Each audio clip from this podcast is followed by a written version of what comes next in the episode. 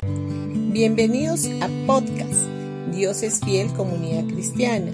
Los invitamos a escuchar el mensaje de hoy. Hola familia, hoy día martes 15 de marzo. La semana pasada habíamos estado hablando que Dios es vida y ahora vamos a ver a Dios desde la perspectiva correcta.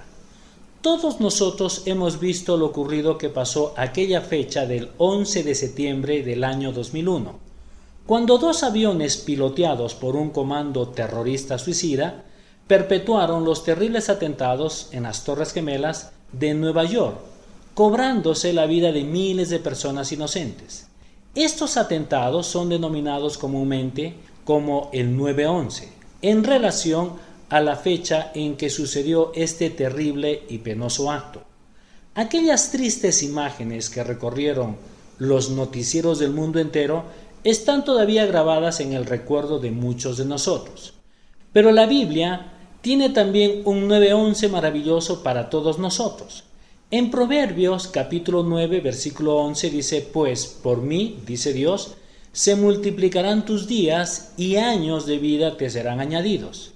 Este es el 9.11 que tiene relevancia para nosotros, los que creemos y confiamos en un Dios que es el dador de vida. Así como aquella terrible fecha que truncó la vida de muchas personas que todavía están presentes en nuestras mentes, este versículo debería grabarse en una forma imborrable en la profundidad de nuestro ser. Dios prolonga los días de nuestra vida. Si Él no fuera un Dios que da vida, no estaría interesado en prolongar y multiplicarla. Dios es vida. Quizás alguno pueda preguntarse ahora, ¿qué sucede entonces con este versículo que dice, ¿en tus manos están mis tiempos? En el Salmo capítulo 31, versículo 15 dice, En tu mano están mis tiempos, líbrame de la mano de mis enemigos y de mis perseguidores. Hay muchos creyentes que repiten esta frase con determinada frecuencia y la integran en sus canciones y poemas. A simple vista, Pareciera que esto quiere decir que Dios determina hasta dónde se va a prolongar nuestra vida y le pone un punto final cuando Él lo desea.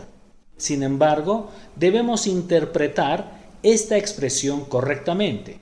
Hay dos palabras claves en este versículo que dice mano y líbrame. Nuestra vida está en las manos de Dios y Él nos libera o nos libra del enemigo. Cuando el diablo, nuestro enemigo, intenta destruirnos, Dios nos libera con su mano poderosa. Cuando el destructor intenta acosarnos con enfermedad, Dios nos libera con su mano poderosa. Cuando el diablo nos trae calamidades, Dios nos libera porque nuestros tiempos están en sus manos.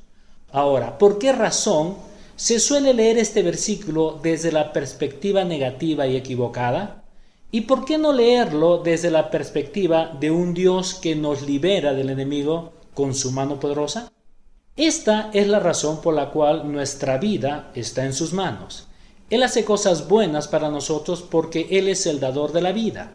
Y debido precisamente a que nuestros tiempos están en sus manos, es que recibimos vida y liberación de las situaciones difíciles que intentan entorpecer nuestro andar por este mundo. Bendiciones con todos ustedes y que tengan un buen día.